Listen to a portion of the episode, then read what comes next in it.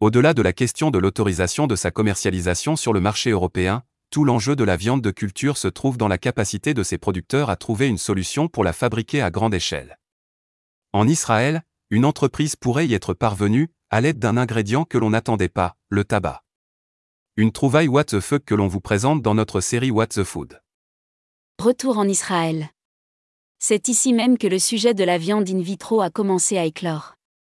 La start-up Aleph Farm est l'un des tout premiers laboratoires à avoir communiqué autour de la culture d'un steak à partir de cellules souches.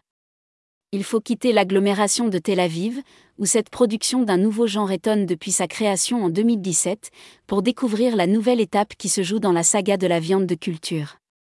Direction la frontière nord avec le Liban.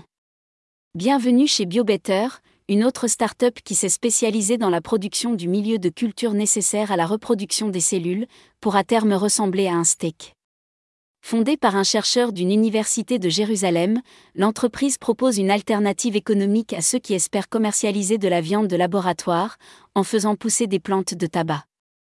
Avant de devenir un morceau de viande, les cellules ont besoin d'acides aminés, de nutriments mais aussi de facteurs de croissance pour se reproduire ces derniers constituent des éléments très coûteux. Tout l'enjeu d'une production à grande échelle réside dans le simple fait de ne plus utiliser de sérum fœtal prélevé dans les abattoirs.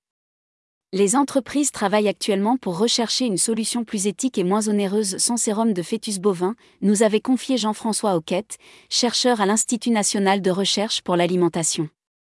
Cette société privée vante les mérites économiques de sa technologie en précisant que la production de ces facteurs de croissance ne coûte qu'un seul dollar par gramme.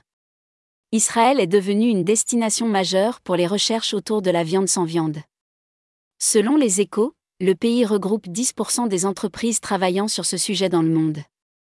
Les sociétés concernées ont investi plus de 500 millions de dollars en 2021, la plus grosse enveloppe derrière celle des startups américaines, environ 700 millions de dollars.